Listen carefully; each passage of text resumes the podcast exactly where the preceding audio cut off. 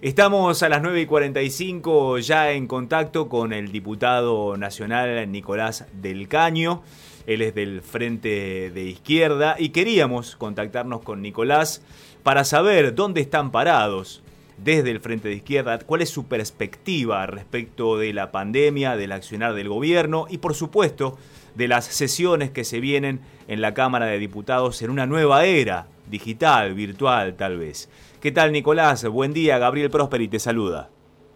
¿Qué tal Gabriel? Muy buenos días, ¿cómo te va? Muy bien, por suerte. Bueno, ¿cuál es tu perspectiva particular y de tu espacio político, Nicolás, respecto de la pandemia y de cómo el gobierno la está llevando adelante a partir de la cuarentena obligatoria?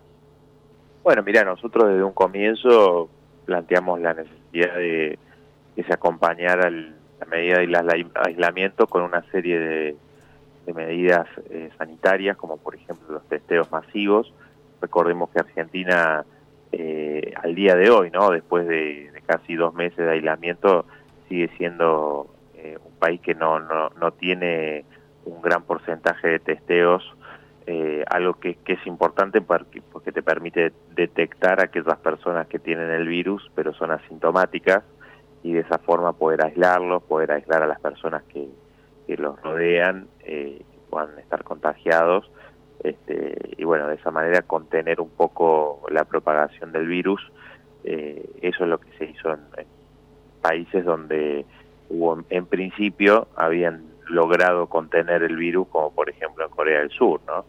Eh, sin embargo, bueno, estas medidas no, no, no se tomaron, de hecho, bueno, ahora eh, que hay un poco más de, reactivos, eh, están se están haciendo un porcentaje mayor, pero fíjate lo que está pasando, por ejemplo, en, los barrios humildes, en la ciudad de Buenos Aires, donde a partir de, de una situación muy precaria, ¿no? De hacinamiento, etcétera, se propaga muy rápidamente el virus y bueno, así están ahora recién haciendo testeos, está aplicando este este mecanismo, pero tampoco tampoco hay un plan eh, serio, ¿no? Demostrando a ver si si tienen los la cantidad de testeos necesarios y todas las medidas, ¿no? Pero de los que se hicieron ya se sabe que el 60%, por ejemplo, en el barrio 31 está contagiado. Bueno, en la, en la, fue en la Villa 114 esa, ese dato que dio Alberto Fernández en la conferencia de prensa que llamó la atención, ¿no? Como tanto desde la reta eh, y el propio Fernández este, que dio este dato, no, no presentaron un plan serio a toda la población de cómo se iba a encarar esta situación que, que desde el punto de vista sanitario, si se quiere, es una de las, de las situaciones más graves, ¿no? De la pandemia en la Argentina.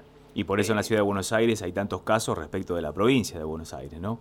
Claro, claro, por eso, por eso creo que eh, el planteo que nosotros hicimos en su momento sigue vigente al día de hoy en relación al tema de los testeos, en relación al tema de eh, poder contar con, con la cantidad de, respiradores, que si bien es en las camas este, de terapia intensiva, es algo que el gobierno logró ganar tiempo, que es lo que el gobierno mismo dice, este, tampoco hay eh, un número este, que, nos permita afrontar un pico grande. ¿no? Después hay medidas económicas que no se tomaron parte del gobierno, que nosotros exigimos.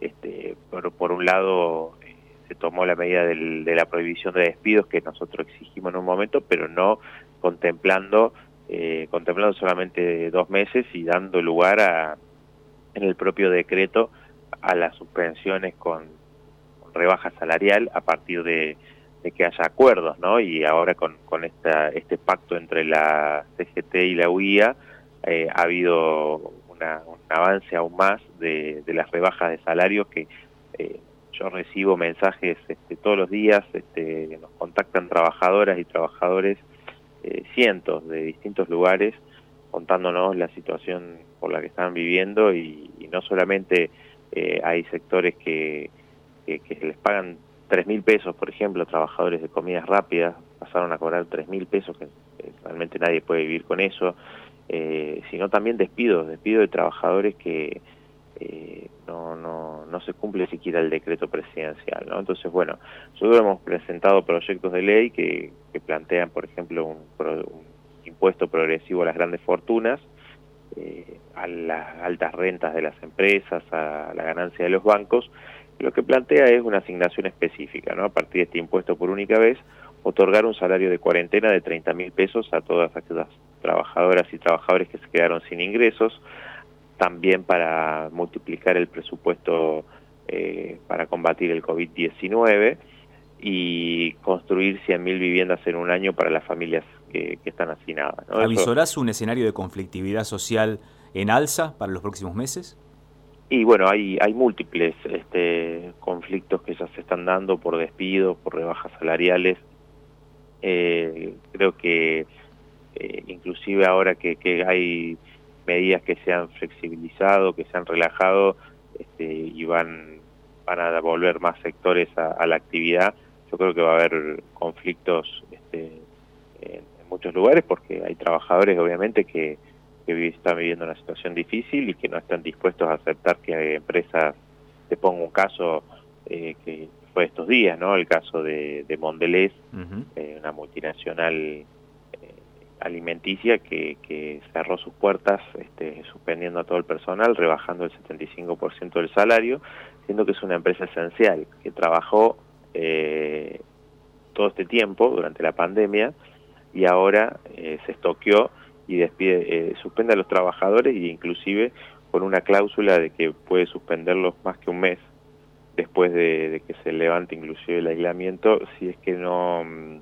aumenta la demanda.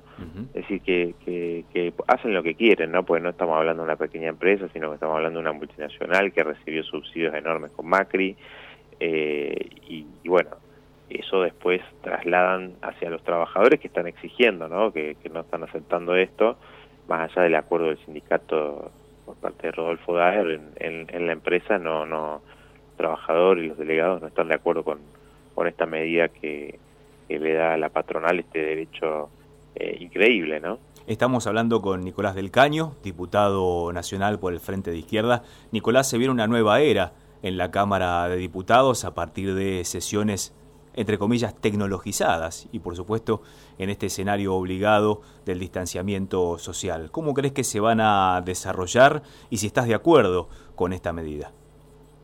Mira, veremos cómo se desarrollan. Hasta ahora lo que se ha planteado en la labor parlamentaria ha sido eh, realmente malo porque lo que se dice que, que, se van a hacer sesiones solamente de consenso, sesiones especiales de consenso. Nosotros creemos justamente que después de tener cerrado el Congreso durante, eh, eh, las sesiones ¿no? del Congreso, se han hecho algunas, este, algunas comisiones con ministros, pero donde no hay repreguntas siquiera, ¿no? Es decir, con ese mecanismo eh, lo que no se permite es el disenso. Y, después de tener este un, un, funcionamiento por decreto, la verdad que nosotros lo que pretendemos es que se discuta y se debate y se resuelvan muchos temas que no están puestos en la agenda y que tampoco los quieren poner ahora, por ejemplo, el impuesto a las grandes fortunas que te mencionaba recién. ¿Y por qué se eh, habla del el proyecto de Máximo Kirchner y de Carlos Heller y no del tuyo?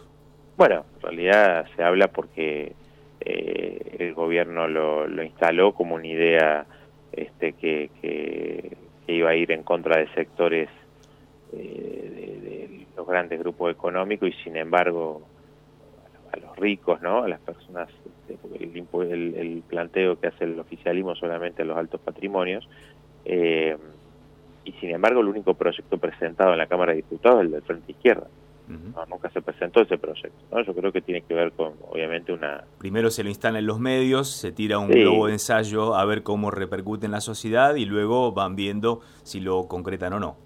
Yo creo que sí, que lo, lo que han hecho es tratar de, de tantear y, y, después, bueno, tendrán sus internas, digo, porque acá eh, también lo que hemos visto es eso, el gobierno habló de, de miserables este, hacia los grandes empresarios como, Paolo Roca, este, pero después Paolo Roca despidió 1.400 trabajadores y el Ministerio de Trabajo le homologó el acuerdo. Mm. Eh, nosotros este, esto lo, lo planteamos a Alberto Fernández en, en una reunión este, que tuvo con, los presidentes del bloque de la Cámara de Diputados, le dijimos, mire, el artículo 3, allí en el, propio decreto de previsión de despidos, plantea que se puede utilizar el 223 bis de la ley de contrato de trabajo para suspender con rebaja de salario. ¿Cómo puede ser que el Estado subsidie hasta el 50% del salario de los trabajadores?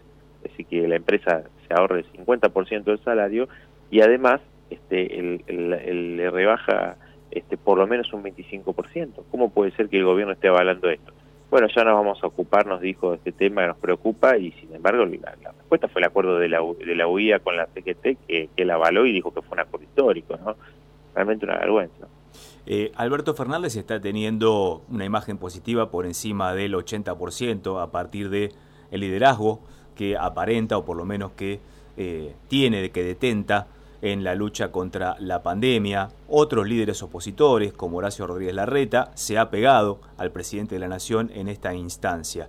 ¿Crees que políticamente, si este nivel de apego al gobierno nacional o a la figura de Alberto Fernández decrece, van a tener que, o otras figuras del escenario político de la oposición van a comenzar a despegarse del presidente y comenzará justamente a resquebrajarse ese bloque que hoy aparenta estar muy coordinado en la lucha contra la pandemia?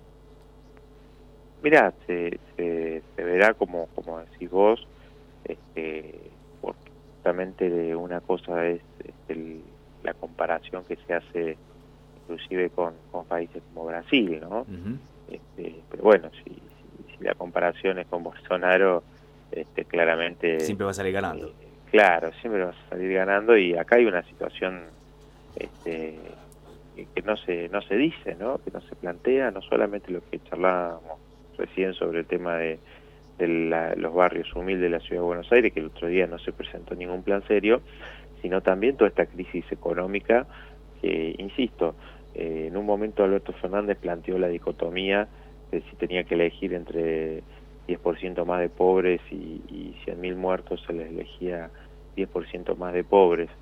Ahora, está mal planteada esa disyuntiva, porque si vos afectás a los grandes grupos económicos, eh, eh, los que ganaron fortuna, los grandes bancos, etcétera, bueno, se pueden tomar medidas para, para paliar esa situación en serio, no, no con medidas que no, no alcanzan realmente el, el, IFE, que mucha gente ni siquiera lo ha cobrado todavía, puede más de 50 días, eh, son 10 mil pesos. Sí, creo que el presidente no, no, no le informarán lo que aumentan los precios, ¿no? Este, pero no, alcanza realmente, no alcanzan esos 10 mil pesos. Mucha gente nos escribe que se quedó sin nada, se quedó sin trabajo, este, o pequeños comerciantes que no, no, no han podido trabajar. Es decir, una situación muy, muy difícil. En ese sentido, yo creo que sí que esa alianza este, que, hoy vemos que parecen un mismo partido, ¿no? La reta, Alberto Fernández, Kisilov, con sus matices, este, cada uno, pero parecen que fueran de un mismo partido y es el consenso que quieren imponer en la sesión de la Cámara de Diputados que posiblemente se haga mañana, este, donde no quieren debatir ninguno de estos temas que, estamos hablando nosotros ahora.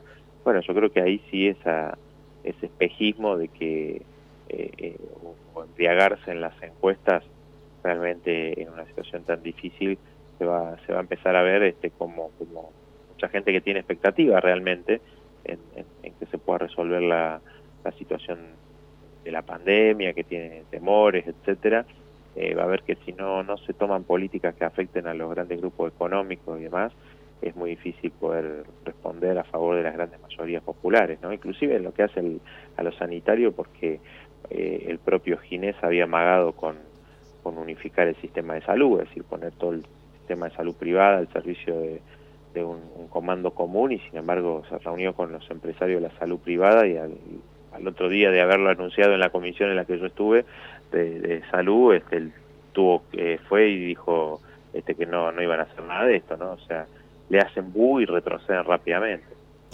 Nicolás del Caño, diputado nacional por el Frente de Izquierda, muchas gracias por estar con nosotros en estos minutos en Próspera Mañana. No, muchísimas gracias a ustedes. ¿eh? Un abrazo. Hasta luego.